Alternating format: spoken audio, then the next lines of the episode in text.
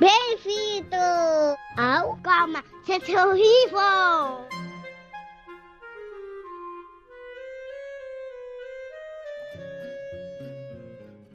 Eu odeio a classe média! Olá! Está começando Calma Gente Horrível, o seu podcast de reclamações semanais. O meu nome é Rita Alves e estou aqui com a Malu Rodrigues. Fala, meu povo! E com a ex-convidada Alice Porto. E aí, agora sim, hein? É, ela é ex-convidada porque agora ela é integrante fixa do Calma Gente Horrível. Palmas! É, palminhas! É. Atendendo a pedidos, por enquanto, né? Ela participará de dois episódios por mês, porque nós somos um bando de fudidas, né? Sendo engolidas pelo trabalho, então não dá para ela participar toda semana. Mas é isso aí. O episódio de hoje é sobre a combalida classe média, essa importante classe que dá o tempero gostoso na economia, que se endivida, que parcela o carrão em 48 vezes, a viagem em 24, e quando perde o emprego, descobre que não passava de um simples pobre plus. Nos governos do PT, as classes mais pobres ascenderam e foi criada então uma nova classe média. A Marilena Chauí discorda, maravilhosa. Ela diz que foi criada uma nova classe trabalhadora. Palmas para Marilena também. E... Os pobres passaram a frequentar universidade, o poder aquisitivo aumentou, causando aí uma distorção do que significa ser pobre, né? Hoje, se você tem uma casa própria na periferia, um emprego, um carro, você já é da tal nova classe média. A classe média real tem uma grande força simbólica e está diretamente ligada ao individualismo e à autonomia individual. É vendida a ideia que nós somos seres humanos autônomos e livres num mundo transparente e simples. Para crescer na vida, basta ter foco, força e fé. Junto com isso, vem todo tipo de balela meritocrática. Frases como a felicidade só depende de nós, ou para conseguir algo basta querer. Falando assim, até parece que não estamos submetidos a toda uma série de impossibilidades da vida, né? A ideia plantada na nossa cabeça pelo liberalismo é que se algo deu errado, o erro só pode estar em nós. Você é incompetente, cara. O que a gente quer falar aqui não é dessa nova classe trabalhadora criada pelos governos do PT, não. A gente quer falar da classe média real, aquela que sempre esteve navegando pelo mundo com uma relativa facilidade comprando o tempo livre dos filhos com as melhores escolas, enquanto os filhos das classes mais baixas começam a trabalhar aos 13, 14 anos. Eu comecei com 16, por exemplo. E aí acaba chegando a vida adulta com uma clara desvantagem. Os melhores cargos já têm um destino. Eles vão para os filhos leite com pera da classe média, que já estão imersos ali em muitos privilégios e que vão se mantendo nesse lugar geração após geração. As relações da classe média com as classes populares também é uma relação de disputa de recursos recursos e privilégios. Os indivíduos dessa classe social lutam para monopolizar o acesso às coisas materiais, viagens, apartamentos, carros, e pelo acesso às coisas imateriais e simbólicas como reconhecimento social e prestígio. Ao contrário do que costumam afirmar,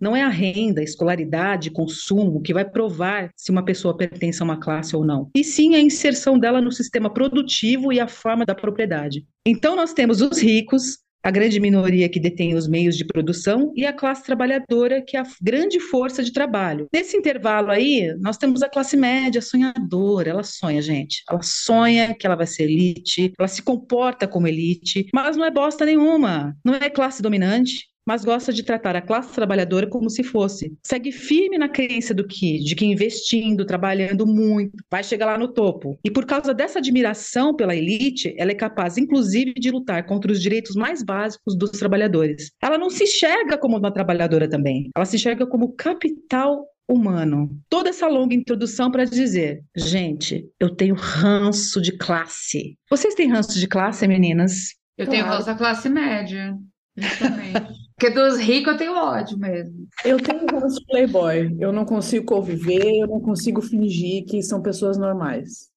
Eu tenho muito ranço de classe e esses dias, acho que foi por isso que eu chutei aí para a gente fazer esse tema essa semana, porque eu fui num restaurante, classe média, inclusive, que você olhava ao redor, você não via um, um, preto, só tinha gente branca, com suas familhinhas, com suas crianças com as bochechas rosadas, felizes. Provavelmente aquela criança já viajou o planeta mais do que eu, né? Sendo que ela tem, sei lá, cinco anos de idade. E aí, cara, eu fui me dando um, um ranço, um ranço, um ranço. E o restaurante era pequeno, e eu consegui escutar a conversa deles. Esse foi o pior momento. Por quê? Eu comecei a ter uma crise de riso. E quando eu começo a ter uma crise de riso, eu não consigo parar. E o lugar era pequeno. E eu desembestei. E desembestei de um jeito que até eu comecei a ficar constrangida. Mas, assim, tudo que eu queria é que eles calassem a boca, porque eu ficava escutando as, as historinhas deles. Eu falava, meu Deus do céu, eu odeio eles, eu odeio. O que, que eu tô fazendo aqui? Quer dizer, eu não posso mais frequentar um restaurante com uma outra pessoa. Eu tenho que ir ao restaurante usando fone de ouvido, porque não dá mais, cara. Ainda Essa é mais pós-Bolsonaro. Essa é a gente horrível, de fato, que deu o nome ao, ao podcast.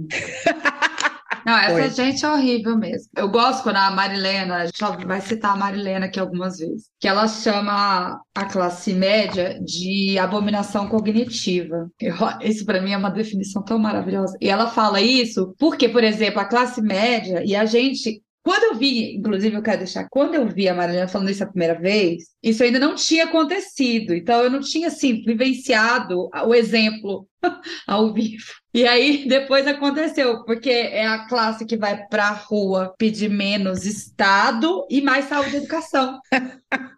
Bravo. Que ódio! Não é pelos 20 centavos. Cara, eu amo formas rebuscadas de chamar a pessoa de burra como abominação cognitiva, porque é perfeito. É o sarcasmo perfeito, porque tu tá criando uma, uma maneira de agredir a outra pessoa de uma forma que ela, pela própria definição de todo o acontecimento, não vai entender. Não vai Então, entender. a pessoa que é a abominação cognitiva, ela não vai. Porra é essa? Abominação? O que que é isso? Um lobisomem? E vai seguir a vida dela. Ela Então, não vai saber por que que ela está sendo chamada, por que que ela está sendo chamada disso. E é engraçado, toda vez que a gente fala mal da classe média, cai alguém para falar assim, mas vocês são classe média. Tá, supondo que a gente seja classe média, eu- vamos nos colocar como classe média, porque a gente tem uma casa para morar. A classe média ela tem dois caminhos que ela segue. Ela se entende enquanto classe trabalhadora, e ela sabe que ela está mais perto de ir morar na rua do que de virar o Elon Musk. E aí, que aí você tem essa outra classe média que acha que é rica, que Uhum. compra um micro-ondas à vista e acha que é milionária, que mantém a empregada, mantém o quartinho de empregada, precisa de alguém para explorar, porque ela se acha eli- el- elite, rica é e tudo mais. E é isso que acontece com a classe média. Gente, não tem como gostar dessas pessoas. Onde estão os cidadãos de bem? Estão na classe média.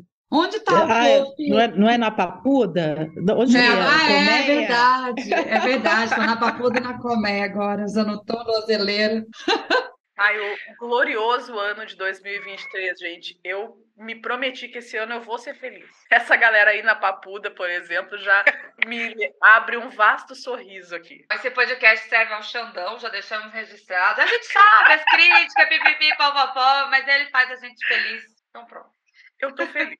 Não, é exatamente. é, a gente lembra que o Lula é presidente, que tem uma cambada presa, que estão pegando no pé do Bolsonaro pra caramba, vai sobrar pra cacete pra ele nos próximos meses. E aí, assim, 2023, por enquanto, minha gente, tá suave, tá lindo, tá maravilhoso. O preço da carne já baixou, né? O churrasquinho já tá vindo aí, tá vindo. Precisa baixar o preço das outras coisas, né, gente? Tá foda. Mas não vamos fazer as pobres aqui, porque a gente é classe média. Não... Vamos fingir que a gente é classe média. Classe média não reclama desse tipo de coisa, gente.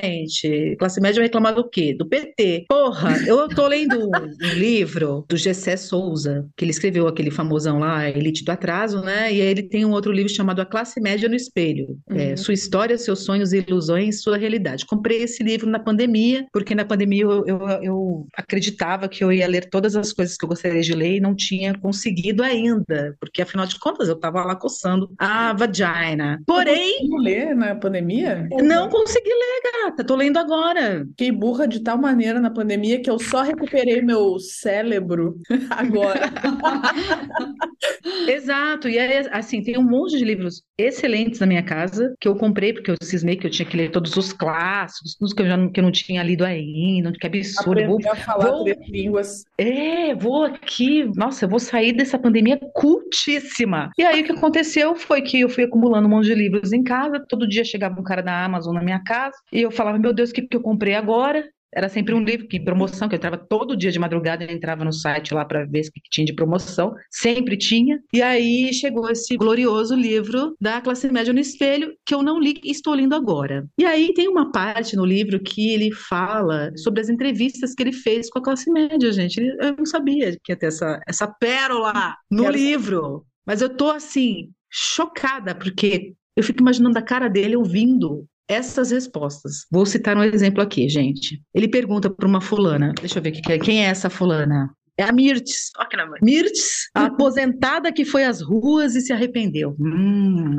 Provavelmente não tá lá na Colmé, em Brasília, essa daí, hein? Vamos lá, ela se arrependeu, gente. Aí ele pergunta assim: o que a fazia não gostar do PT? Aí ela fala assim: eu sempre fui contra o populismo. Aí fala essa blá blá blá, que a gente tá careca de saber sobre, né? Ai, o Lula é populista. Tá.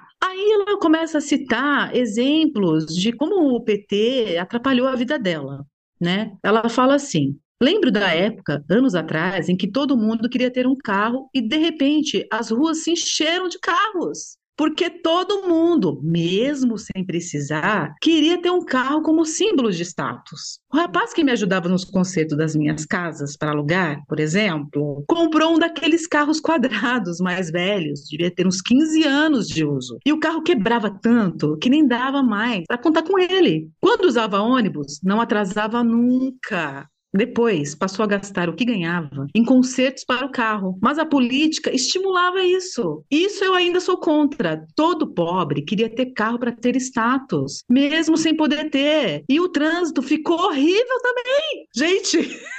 Que vaca! que desgraçada! Olha, eu tenho, tenho, que admirar a dona Mix, porque por, na minha bolha eu não conheço ninguém que teria coragem de falar isso em voz alta. Olha, pera que tem mais. A minha empregada, a minha empregada, que está comigo há muito tempo e tem quase a minha idade, não dá conta mais de fazer faxina. Então a filha dela, de 20 anos, me ajudava todo sábado. Eu sempre dei tudo para elas. E não era coisa ruim, não. Roupa boa, que usei poucas vezes. Ah. Sempre dei para a mãe e para a filha. Ai, Ajudava Deus. em problema de saúde, porque tem um médico na família. A mãe sempre levava comida para casa para a filha comer bem quando voltasse do colégio. E não era sobra de comida. Do bolo que fazia para as amigas da política, eu sempre mandava um pedaço. E não é que a filha, de repente, queria me cobrar pela faxina de sábado. Ah. Depois de tudo que fiz por ela. Que audaciosa. Mãe, eu ajudei essa menina desde que ela nasceu. Olha, esse trecho, gente, eu quase tive. Essa... Não, gente, a pessoa falou em voz alta o que todas elas pensam, né? O que toda uma classe pensa. E aí, como é que você vai gostar de classe média, cara? Como é que você vai no como. restaurante e ouve, ouve a conversa deles e não vai ter uma crise de riso de 30 minutos? Não dá, cara. Você fala, é uma gente que não liga lé com cré e que é classe trabalhadora também e fica se achando mais que os outros porque teve uma situação melhor ali na vida, sabe? Não dá para respeitar, gente. Aí quando a gente vê a Marilena Chauí, que logo mais a gente vai postar um trecho de uma entrevista que ela deu, tendo um, uma pequena epifania sobre a classe média, você fala, pô, cara, tem como não concordar? Não tem como não concordar. Aí você fala, ai, nem toda classe média, porque é capaz a gente ouvir isso ainda, né, nos comentários. Olha, eu sou classe média, mas eu não sou assim. Parabéns, não faz mais que a tua obrigação. É que Só se faltava, você não né? fosse assim, você nem precisava fazer esse comentário. Já começa por aí. Todo mundo que eu conheço que fala, ah, eu sou tal coisa, mas não sou assim, é. Porque se você não fosse, você não estava precisando comentar. Uhum. Então... Aí ele pergunta assim para Mirtes: Mirtes, e a culpa dessa situação era do PT? Aí ela fala: Eu acho que o PT criou uma política de nós contra eles. A famosa luta de classes, viu, gente? Até finalmente ela enxergou que existia uma luta de classes. E era isso que mais me irritava. Isso estimulou a ingratidão, que para mim é o maior defeito que alguém pode ter. As pessoas, uhum. especialmente os mais pobres, ficaram mais egoístas e não davam mais o valor devido às coisas. Isso era uma causa de revolta geral entre minhas amigas. Foi o PT que estimulou isso.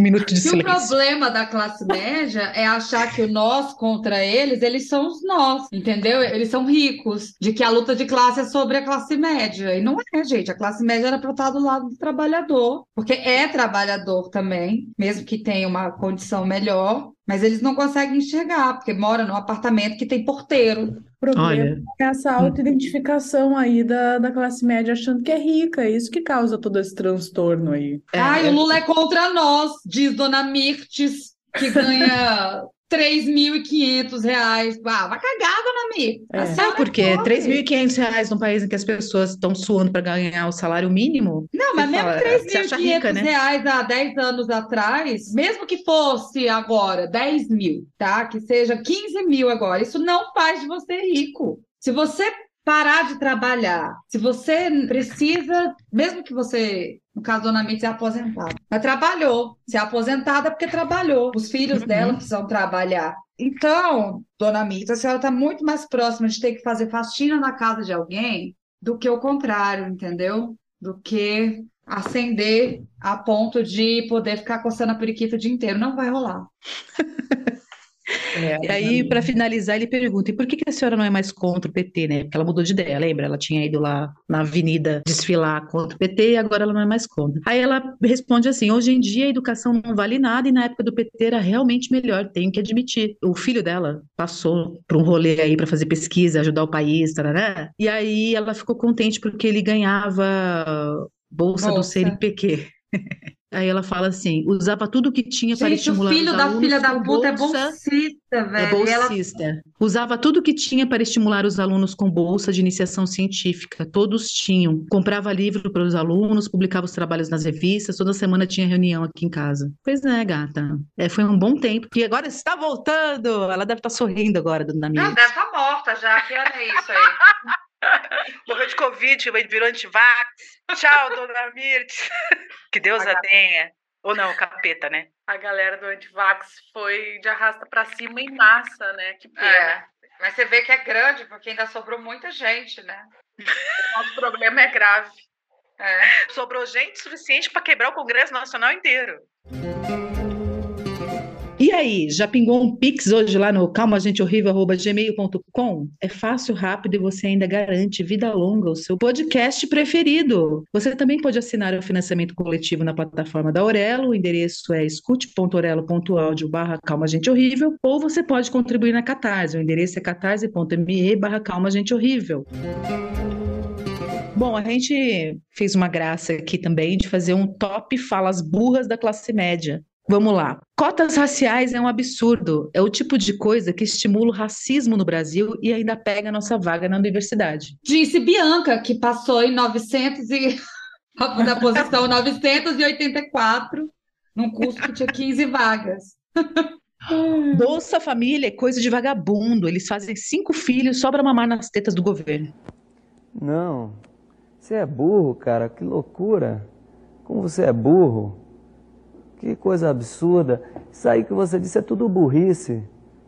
Burrice. Eu não, não, não, não consigo gravar muito bem o que você falou, porque você fala de uma maneira burra. Cara, o horror dessas frases é que passa uma multidão, assim, sabe? Quando a pessoa fala assim, vi a minha vida passar diante dos meus olhos. É isso, cara. Perdi a conta de quantas vezes já ouvi essa merda.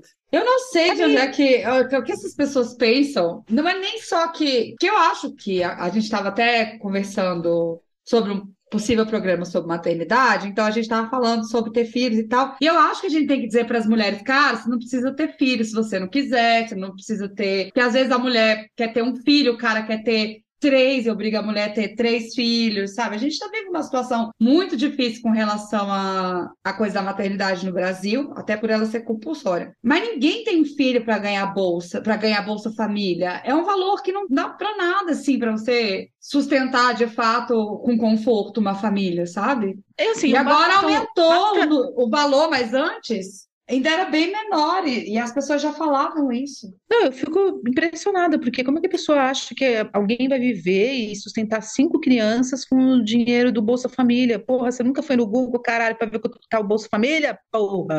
Não tenho paciência, cara, mas é isso. A gente escutou isso em looping sobre a questão do Bolsa Família, essa coisa maravilhosa que, inclusive, deu autonomia às mulheres, porque o Bolsa Família vai pra mãe de família. Continua É. ainda agora, inclusive.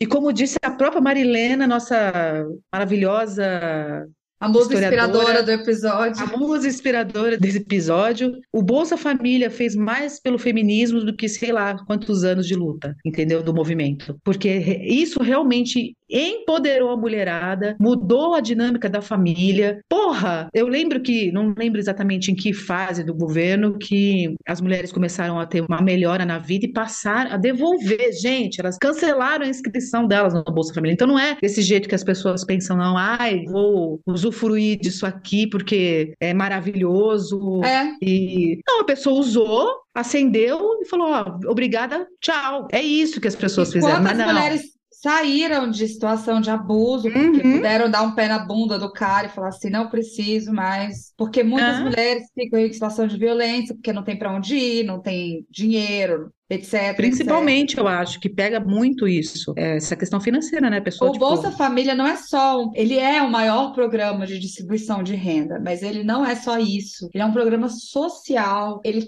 tem condicionantes para que a- as famílias recebam, como por exemplo, agora, né? A criança tem que estar vacinada, a criança tem que estar na escola, a gestante tem que estar com pré-natal em dia, entendeu? Então é uma série de, de condições que tem o Bolsa Família para a pessoa receber. Não é igual o, o Como era o nome do que o outro deu lá, o, o genocida? Auxílio o Brasil? Auxílio Brasil, que não era Auxílio Brasil, era compra de voto, aquilo ali, entendeu? Onde ele deu dinheiro para as pessoas e foda-se. Você não tinha que, que fazer nada. Isso não é programa de distribuição de renda, isso não é programa social. Isso foi para compra de voto. Não tinha contrapartida, né? Não, não tinha. E o Bolsa Família ele é cheio de regras. Cheio de regras. Então, assim, não tem essa de vou ter filho para ganhar 600 reais. Gente, falta de noção alguém falar isso. Ainda mais hoje em dia. Porque que você vai com 600 reais, você não faz uma compra de mês direito. Uhum. Uma família com, sei lá, três, quatro pessoas, não compra. Uma frase que eu odeio ouvir, que é muito comum, principalmente em revistas de viagem, blogueirinhas, Instagrammers. Se você não está feliz do que você está fazendo na sua vida, faça um mochilão pelo mundo. Vá para a Suíça. Resolve Uhum. os problemas.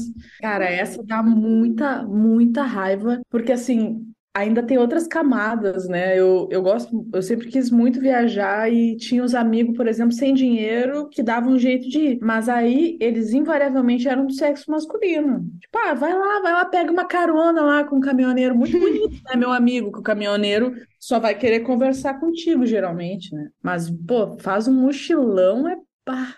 Não, e, uma e- certa coisa meio humilde, assim, não, eu vou de mochilão, é. pojado.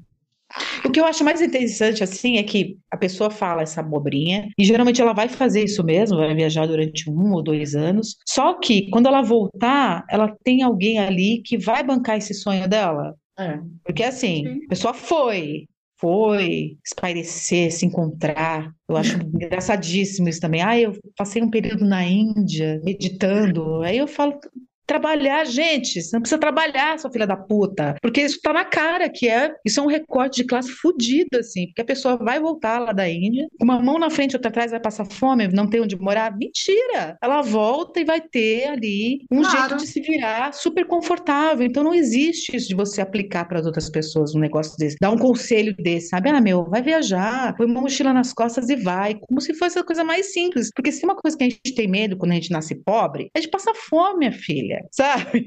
Não dá para você meter o louco assim com esse desprendimento. Só quem tem esse desprendimento é quem tem grana. Tirar um ano sabático. Olha, deu uma revirada de olho aqui que deu até dor de cabeça. Ah, vai Tem, olha, seguindo esse, esse gancho, tem uma outra frase que eu acho incrível também, a coragem das pessoas de falarem, que é você só fala isso porque você tem inveja das pessoas que, têm. Ah, Ah, tenho mesmo, tenho é mesmo. isso mesmo. Tirar um ano Exatamente. sabático? Tenho inveja, sim. Desculpa. Eu queria sofrer em Paris. É óbvio que eu queria. É, pronto. Ai, tô muito mal, gente. Eu vou passar uns dias ali Paris para botar a cabeça no lugar. A pessoa nem trabalha, nunca viu uma carteira na vida. Não sabe nem como funciona a CLT, Não. a falecida CLT, né? Que E Deus aí, que Deus a tenha, e aí vem com esses papos, eu fico, caramba, meu. Porque assim, eu conheço esse, esse tipo de gente, porque eu estudei em lugares cheios de burguês safado. Mas eu estudei porque eu pagava, eu trabalhava para pagar. Porque eu comecei a trabalhar com 16 anos, como eu já disse. Então eu trabalhava e pagava, não fui, meus pais não pagaram os estudos para mim, eu que me banquei, né? Então, cara, eu tenho muito contato com esse povo classe média sofre, e eu fico só assim, nossa. E os problemas assim, não sei o que vem comentar comigo, cara. Uns problemas que não são problemas, que não. Eu falo, cara, se eu ficasse um, um ano vivendo a minha vida, você já tivesse matado, né? Porque a pessoa, a pessoa fica frágil mesmo, meio leite com pera mesmo. Pessoa que não é forjada na A pobreza. pessoa que não é forjada no nome do Serasa não sabe o que é a vida de verdade, entendeu? É. Se você nunca, nunca foi passar uma compra e deu cartão recusado, você não sabe o que é a vida. Não sabe. É, a gente estava conversando antes de gravar sobre essa questão de, de criar filho, que é difícil. E aí a Malu falou: Meu, a criança come o que eu for comer, não tem essa de, ah, meu rei vai comer uma coisa especial, né? Quando chega no o final do dinheiro mês. para comprar o chambinho. É porra de chambinho, queijo. Aí eu lembrei da minha infância, que é isso mesmo, não tinha isso. E eu não gostava de comer feijão, e é um crime na minha casa, uma pessoa não comer feijão. Onde já se viu? É arroz, feijão, é, É é o 50% principal, do alimento do pobre, Rita. Você queria comer o quê? É, não queria comer. E aí minha mãe falou: não, vai comer sim. Aí ela fazia uns bolinhos de feijão, ela colocava farinha de mandioca Farinha, azeite, amassava. Capitão, que Amassava. e colocava um bacon em cima. Só que A eu não sabia que era, tomate. era, era ovo, que era feijão, porque ela me enganava desse jeito, aí eu comia. Aí o dia que eu descobri, aí ela falou: tá vendo? Você fala que não gosta, mas tá comendo. Eu falei: ah, então tá bom. Aí eu passei a comer. Foi assim que ela me educou. Mas ela me obrigou a comer feijão. Hoje eu não como, tá? Eu Esse, evito. esse, esse bolinho é uma delícia e ele no Nordeste chama capitão. E É, come com a mão. Aham. não E sabia, ne- não. É, esse negócio da criança não querer comer, eu falo pro Raul também. Você tem que comer o que tem, porque o que tem é o que tem. Não tem assim, ah, o que que tem mais? Isso e é isso. E aí ele não gosta de milho, gente. Milho também é outra coisa. Criança Milho? É, aí eu fiz uma torta, sabe aquela torta de liquidificador que você faz com o resto das coisas? Ai. Sardinha, lata. Ei. Aí eu fui fazer uma de legumes, né? E coloquei milho dentro. E essa criança comeu como se não houvesse amanhã. E aí eu falei, depois que ele terminou de comer, eu falei, viu, tinha milho na torta. Ele, o quê? Tinha milho? Eu falei, tinha. Ele, então tá bom, então eu vou comer milho só nessa torta. Aceitou a vida como ela é. É assim que você vai moldando a criança pobre, gente. É aos poucos, tudo bem. Ai, caramba. Outra frase que a gente ouve muito, né? Fala mal do capitalismo, mas viaja para Europa e usa iPhone. Por que não vai passear na Venezuela? Ah, É, iria também, mas eu não tenho dinheiro nem para ir para Venezuela, gente. Que é outra coisa, se alguém quiser bancar a minha passagem para Cuba, para Venezuela, eu tô aceitando, eu tenho zero problema, não tem preconceito nenhum. A pessoa manda eu ir, não ajuda? Ó, o Brasil não vai para frente porque o Nordeste não sabe votar. ai, gente. Diz o paulista que votou, O Tarcísio, é, no Tiririca, no Tarcísio, no... o Dória. É, e agora que isso serve para Brasília também, né? Diz o brasiliense que votou na Damares. Puta que Ai, pariu. O brasileiro Não, consegue o fenômeno de ser xenófobo dentro do próprio país. É uma coisa extraordinária. E via de regra, é gente que nunca foi também no Nordeste, né? Porque é impossível tu, tu achar que a população de lá é burra se tu realmente Uhum. vai até o Nordeste, né? É absurdo, realmente. E, gente, que gente desgraçada, que ódio. por culpa do Bolsa Família, não consigo mais achar uma diarista. Vou ter que aprender agora a lavar a privada. Era Que é uma prova que o programa funciona. Uhum. É. Isso também é igual coisa de brasileiro, né? Eu, obrigada CAPES, obrigada Universidade do Rio Grande do Sul, eu pude estudar fora do Brasil e assim, essa coisa de diarista, faxineira e tal, isso aí é um delírio do Brasil. Essa é, É. o resquício da escravidão, né? Ah, total. Na Europa lá, todo mundo lava sua própria sujeira aí, nem se cogita essa possibilidade, pelo menos nos meios que eu, que eu pude circular ali. Coisa de brasileiro, né? Esse. Não, e, e querer pagar mal, né? Porque você vai ter, obviamente, lugares que as pessoas contratam uma faxineira, uma diária, mas elas pagam. Se Sim. tiver que pagar, e cala a boca. Aqui não, aqui não quer pagar. Se pudesse, trancava no quartinho da empregada e só deixava sair de manhã para limpar e trancava de novo à noite. É assim É. que a classe média quer que seja. Eu vi um vídeo, ah, viralizou, acho que foi ano passado, finalzinho do ano passado, de uma fulana aí do Instagram, né? Se casada com alguém famoso, se ela é famosa, não sei dizer. Se é ex-BBB, não sei. Só sei que a fulana fez um stories reclamando que, poxa vida, lá nos Estados Unidos, ela ia entrar em falência rapidamente, porque cada coisa para ser limpa na casa tem uma pessoa diferente. Então, assim, tem a pessoa que vai fazer a faxina, beleza. Tem a pessoa que vai passar, é outra. A pessoa que vai lavar é outra. A pessoa que vai passear o seu cachorro é outra. E aqui no Brasil, não. O que, que elas fazem? Põe um uniforme branco na, na empregada e ela vai fazer tudo. Ela vai cuidar do seu filho, do seu cachorro, vai lavar a louça, cozinhar, passar. E aí ela estava acostumada cozinhar. com essa boa vida, né?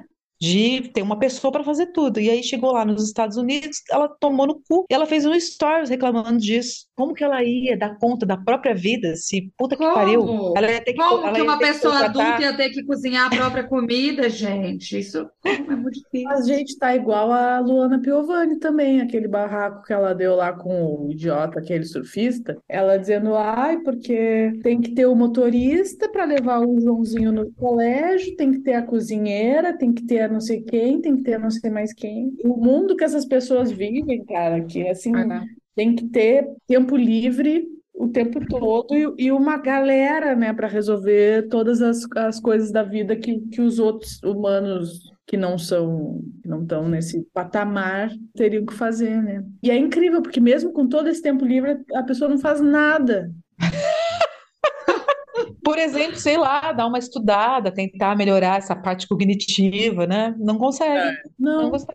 deve, é, tá muito preocupada com outras coisas, né? Sei lá, com tá com cabelo sedoso, maravilhoso, né? Deve dar, deve tomar tempo também. Não, não, não vamos ser injustos agora com a Luaninha, né? Que tá com a barriga chapadíssima, né? Pô, Ah, ela vive de imagem, né? Ela tem que estar assim. Mas, cara, é isso. A classe média brasileira, eu não sei como é que, que é a classe média em outros países, né? Vocês sabem? Não, não pesquisei sobre isso. Devia ter pesquisado para saber como vivem. Porque a gente só sabe como que funciona nos Estados Unidos, por exemplo. Isso me chamava muita atenção. Eu assisti um seriado chamado Sopranos e eles eram, assim, super classe média alta. E aquela mulher, mãe da família, ficava ali o dia inteiro na cozinha. Bah. É, tem um livro, né? Quando a Rita levantou essa possibilidade da gente pensar as frases que a classe média fala que são odiosas, eu lembrei que o Gustave Flaubert, que é um francês, escritor, grandíssimo filho da puta, assim, com senso de humor desgraçado, que eu amo por causa disso. E ele fez um livro que a moral do livro toda era essa, era tirar um sarro da, da classe média parisiense, só que sem eles perceberem que estavam sendo zoados, né? Então ele tinha pensado até em fazer um texto introdutório, enaltecendo o retorno à tradição, à ordem, os bons costumes, para o cidadão de bem ler aquilo e pensar que maravilha, é isso. E aí, na sequência, é uma espécie de dicionário, ele organizou como se fosse um dicionário. É um livro que se chama Dicionário das Ideias Encontradas, porque eram frases que ele escutava na rua, que ele pensava, meu Deus, que ideia imbecil, vou anotar. Ele é muito filho da puta, cara. Ele é maravilhoso. Então ele começou a fazer isso lá por 1870 e o livro foi publicado só em 1911. E aí, no fim, ele não fez essa introdução, lamento, porque teria sido muito mais engraçado. E aí ele foi anotando, né, coisas que a galera falava naquela época. Daí tem algumas que é chocante, sim, porque imagina, 1870. E hoje em dia até não parece tão diferente, né? Meu Por Deus. Por vou- exemplo, Eu vou perder a fé na humanidade agora, tá? Vai. Porque se em 1870 a pessoa já tá lá puta da vida, falando várias coisas, várias merdas. Quer dizer, a gente tá em 2023 e não, não avançou? É só o sarcasmo salva, né? É, é, é tem muita gente idiota por aí. O conservadorismo, a massa conservadora, ela é sempre maior do que as pessoas interessantes, né? Não tem o que fazer, eu acho. Desiste, Rita. Se entrega. Vamos rir da desgraça, porque é o que a gente pode fazer. Vai, cita aí. Vamos lá, então. Aí o dicionário do Flaubert. Tá, e tem umas que é muito zoado, mas fazer o quê? Tem, por exemplo, conservador. Aí a definição de conservador é homem político barrigudo. Errou. Não errou. É mais ou menos isso, né? Trabalhadores. Essa bem dentro do nosso tema, né? Definição de trabalhadores. O que seria de nós sem eles? Vitor Hugo, o grande escritor lá, francês também, né? Foi muito errado ele ter se envolvido com política. Essa aí até hoje a gente escuta, não tem cabimento. O tempo não passa, Rita. Aceita. Ó, imperialistas. Tudo gente honesta, educada, pacífica e distinta. Inquisição. O pessoal exagerou um pouco seus crimes.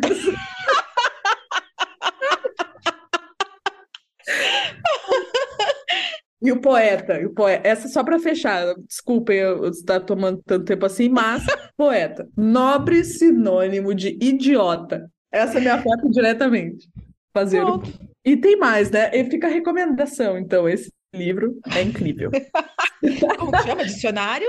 Dicionário de Ideias Encontradas, de 1911, pelo maravilhoso, queria ter sido amiga dele, Gustave Flaubert. Eu acho que a gente devia fazer um atualizado.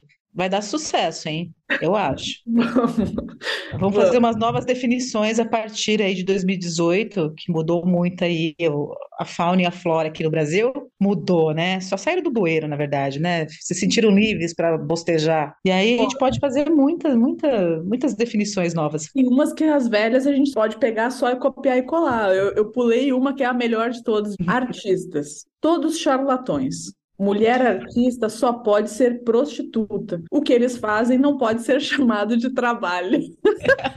Mas, gente, é o que a elite pensa mesmo, né? Pensam isso A classe média pensa mesmo isso. 200 anos dessa merda, cara. Brincadeira, tia. Nós temos que conviver com essa desgraça aí, tal, sei lá, por quantos séculos ainda. E você, nessa, nesse quesito, você se sentiu diretamente atingida, né? Não, Mas então, mas pensando que o Flaubert era artista também, e ele fez esse livro para chamar a sociedade burguesa parisiense de burra, eu me Ah. sinto, na verdade, aconchegada nessas palavras, porque, tipo, olha esse idiota, como pode alguém ter pensado isso, pelo amor de Deus, que burrice do caralho. Então eu, eu me sinto muito reconfortada por esse sarcasmo maldoso do Flaubert. Mas é, olha, inacreditável que eles já pensavam assim antes, né? Pra tu ver. É, Não mudou nada. Até Pokémon, evo- até Pokémon evolui, mas a classe média, não. Não. Fora que a classe média brasileira, ela acha que tá em Paris também. Então, É. Aqui em São Paulo as pessoas acham que estão em Nova York. que- Olha, se as pessoas não conhecem a vida de Tina, tá lá no Instagram, por favor, sigam a vida de Tina, porque puta que pariu, é exatamente aquilo ali, o retrato da classe média paulistana. E é impressionante. Todo episódio que eu vejo, eu falo, meu Deus, é perfeito, é a perfeição, é aquilo sem tirar nem pôr, cara. Que merda. E aí, assim, olha só, aqui em São Paulo tá rolando um- uma gentrificação violentíssima, né? Então, tem uns lugares no centro de São Paulo, gente, na boa, vai, inabitáveis, um lugar horroroso, sabe? A violência aumentou pra cacete, tem muito morador de rua, cara, tem os noias, enfim, não tá bonito morar no centro, mas eles conseguem botar uma aura de beleza no centro de São Paulo. Eu fico, gente, eu não tô querendo aí, não. Passo correndo, porque eu tenho medo de ser. É porque eles ignoram completamente essa realidade. Pode! Junta Não sete sei. em cima de você pra te tirar todos os seus pertences, cara. Tá uma coisa muito.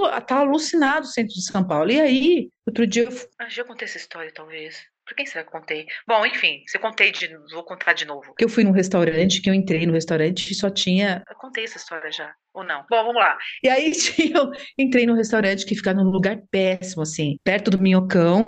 E foi logo depois que acabou a. que eu já tinha tomado vacina, segunda dose, e aí já comecei a, a frequentar uns lugares. E eu não tinha visto a cidade depois disso. E aí parecia que eu estava assim, no ensaio sobre a cegueira mesmo. As pessoas jogadas, completamente decadente. Aí eu fui de Uber até a porta do restaurante, desci, entrei, era um prédio também igualmente decadente, mas por dentro todo reformado um restaurante todo bonitão, só com gente branca dentro. Eu tava assim, de tênis, mal vestida, sabe? Assim, roupa normal, não fui produzida, sabe? Mas acho que eu era a única pessoa que estava ali fora daquele contexto. E aí, um restaurante caro, para comer pouco, eu já comecei a ficar puta. Ainda bem que não paguei aquela conta, graças a Deus, foi uma amiga que me convidou e pagou a conta. Mas aí, sabe quando você tá num Você tá na rua, parece que você tá num outro planeta, devastado, assim, quando você entra, parece que aquele mundo lá devastado ficou para trás.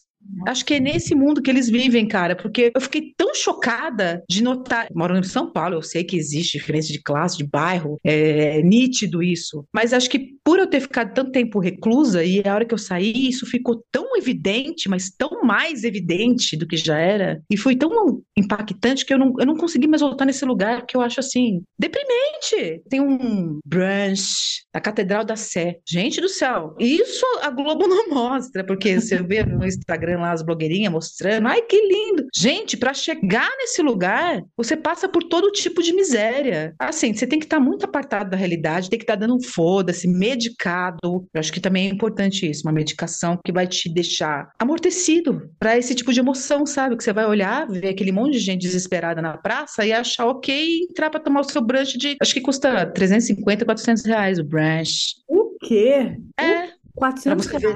reais. É, e as pessoas vão, cara. Porque São Paulo é assim, é um abismo social gigantesco, né? Tem gente gastando dinheiro pra caralho, vivendo bem pra cacete. E do outro lado é o desespero. Eu falo, meu Deus, caralho, 450 pau pra tomar um café lá no, É na com Cuba. folha de ouro também, que nem aquele bife da Copa do Mundo. Pois é, é muito assustador, mas todo mundo faz isso aí, posta lá no Instagram, que lindo, você fala. Aí só que quando eu penso que para chegar lá eu tenho que atravessar aquela praça, eu, putz. E assim, nunca foi um lugar maravilhoso, tá? Nunca foi. Eu lembro de ir pra lá com a minha avó, quando ela era viva, eu ia passear com ela e lógico que ela era viva, né? Você tava passeando com ela, porra. E aí a gente ia lá na Praça da Sé e já era um lugar esquisito. Ela sempre falava: "Cuidado aqui, não fica dando mole". Mas assim, não chega nem perto do que tá hoje.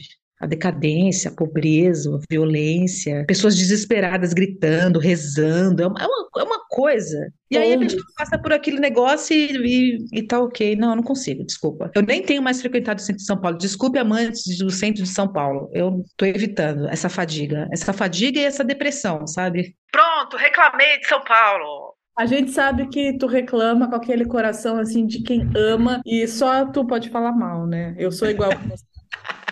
É. Eu tava muito irritada porque tinha um cara falando mal de, de Pelotas, que, para quem possa não saber, é o lugar onde eu fui parida e resido atualmente. E, cara, me deu muita raiva o cara falar mal de- da minha cidade, porque na cidade dele, que eu não vou nomear agora, porque vá que haja ouvintes que estão nesse lugar, mas quem for de lá vai reconhecer o referencial, foi a única cidade do Brasil que se prestou ao papelão de fazer uma estátua pro genocida nazista lá. Então, Não. a minha cidade, ela pode ser uma merda até, talvez. É discutível, tá? Tudo bem. Mas se tu veio desse outro lugar aí que os caras fizeram uma estátua de sucata pro Bolsonaro, É melhor você calar a boquita, né? cala a boca. Não aceito. Vamos sair no soco, entendeu? É isso. Gente, o governador espancou lá o negócio lá na, no leilão. Vocês viram isso, meu governador? Que? O Tarcísio. O Tarcísio foi num, num, num leilão. Do que que era? Você lembra, ô, ô Malu? Não, eu não lembro do que que era o É leilão. negócio é. de ecovia, de É, mas ele é. mesmo se apelidou de Torcísio. Vai cagar. Meu Deus! Tarcísio. Você tá entendendo como que tá o buraco? O buraco tá Ele deu uma torção em alguém? Thor, de Thor. Ah, bom. O herói. Tarcísio. Aí ele pegou o martelo lá do leilão e quebrou o negócio. Mas assim, com uma, violência. Eu até sonhei, gente, com ele. Que saco. Você já vê a cena, já é ruim. Aí quando você dorme, dá sonho com o cara. Porra, gente. Péssimo. Então, assim, quando as pessoas falam mal de São Paulo, eu me incomodo, assim, não gosto que falem mal, não. Mas tá difícil agora defender. As pessoas falam agora, eu fico bem quieta, porque eu tô detestando algumas coisas, mas eu tava num caso de amor com São Paulo enquanto eu tava na minha casa, né? Só foi sair de casa. Faz um mês que janela. é, faz um mês que tá chovendo nessa cidade. Só ontem e hoje que não choveu, sabe? Trânsito vira um caos, enchente. Aí você fala, velho, cadê o glamour de Nova York? Eu quero esse glamour de Nova York, cara. Mas todo mundo que eu conheço que foi para Nova York também fala que não é esse glamour todo, não. Que o negócio fede a mijo, é cheio de rato. Então talvez seja realmente muito parecido com São Paulo. Pronto. Resolvido. É. Ai, gente, acho que deu, né? Vocês querem falar mais alguma coisa? Meter pau mais em alguma coisa? Quer xingar quem falou que votou no Bolsonaro? Quer xingar quem falou que né? votou no Moedo, mas na verdade votou no Bolsonaro? Porque teve esse discurso da classe média também. Eu votei na Moedo! Aí você vai ver. Eu votei no Paulo Guedes! Votou no Paulo Guedes, olha, olha, tem vontade de socar. E não, e a pessoa fala isso como se fosse grande vantagem, né? Não, votei por causa do Paulo. Eu falei, querido, você tá mais atestando ainda que você é um imbecil. Não, Muita Ah, raiva lembra- ao redor, pensar assim, olha, uma em cada três pessoas aqui votou nesse idiota que, que se baba e fala, não consegue formar frases, cara. Porque o Lula, sei lá, não tem o dedo, sei lá. Analfabeto. O Lula é ana- é outra frase que a classe média adora. O Lula é analfabeto. Ah, pra cara é um gênio. Imagina, cara, um dos brasileiros mais inteligentes que já nasceu nesse século. E as pessoas. Assim, achar o Lula burro e analfabeto é um sinal grave de burrice, eu acho, inaceitável. Darcy Piana, governador em exercício do estado do Paraná.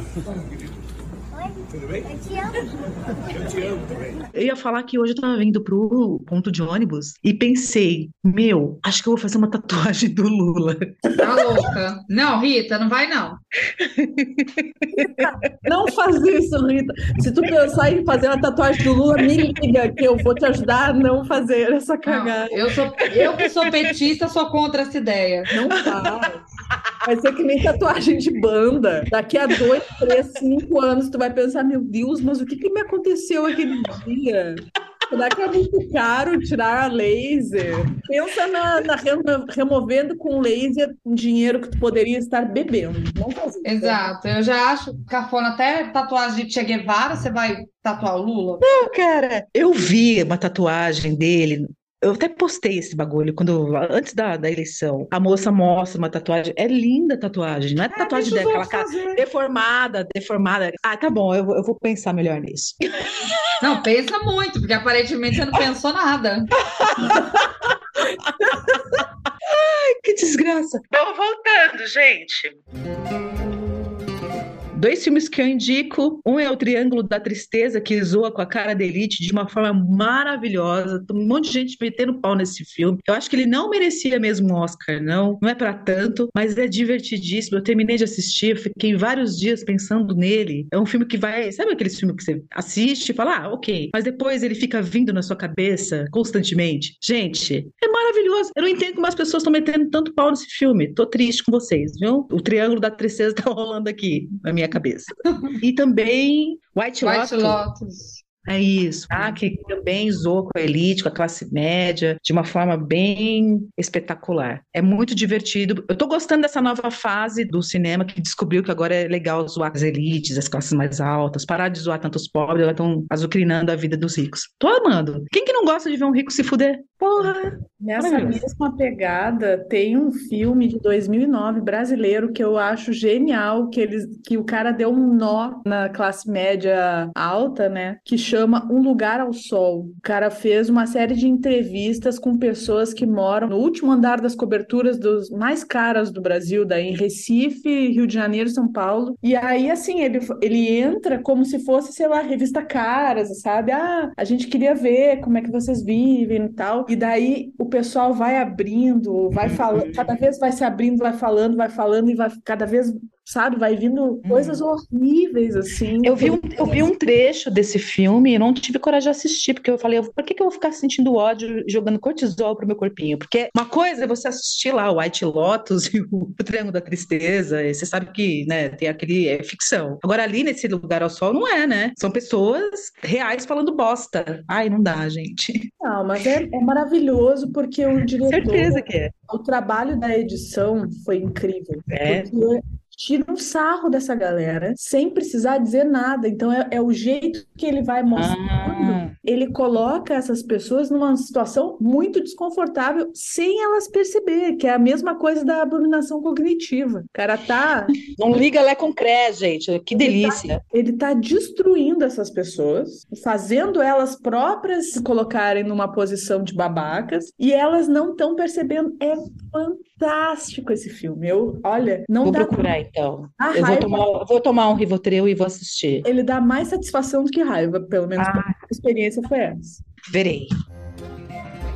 O Calma Gente Horrível conta com uma equipe muito especial. A nossa editora de áudio é a Domênica Mendes. Para conhecer o trabalho, acesse domenicamendes.com. A identidade visual é a Flá Bergamin. O contato dela é bergaminui.gmail.com e o site é bergaminui.com. Calma, gente horrível. E ouça Marilena Chauí.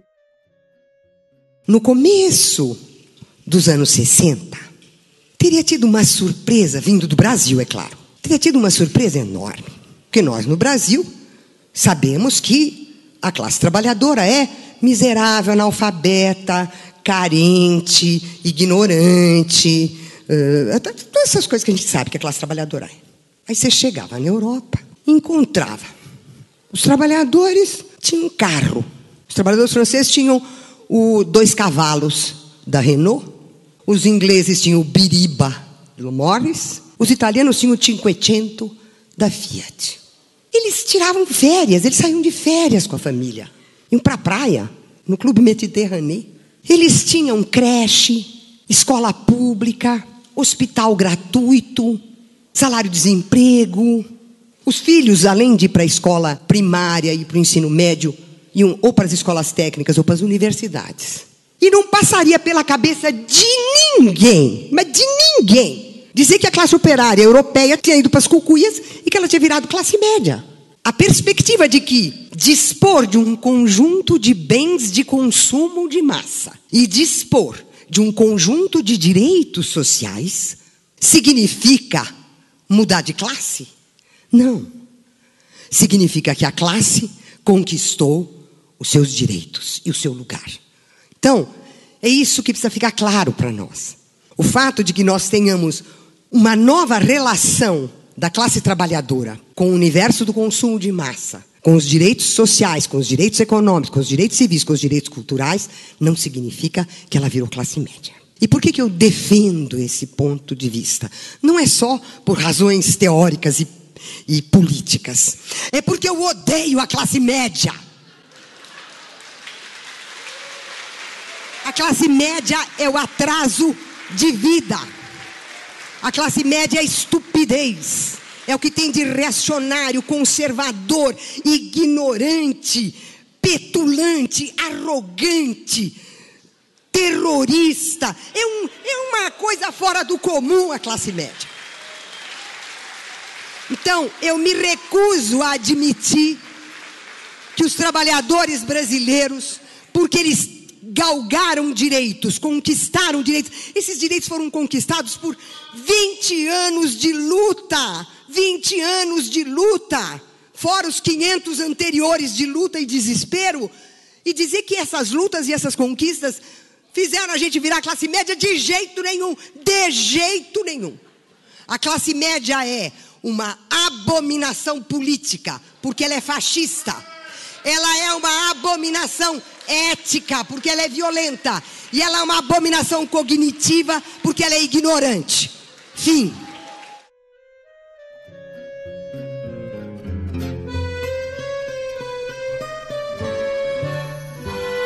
Outra forma de dar uma força para o nosso trabalho.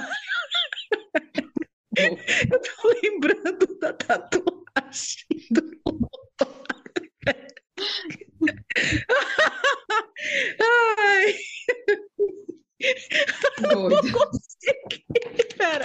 Uf. Vai, Rita. Outra forma de dar uma. Que ódio. Outra forma de dar uma.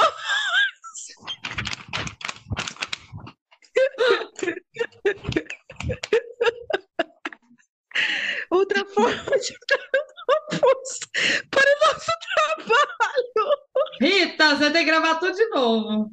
é ouvir o podcast pelo Orelo.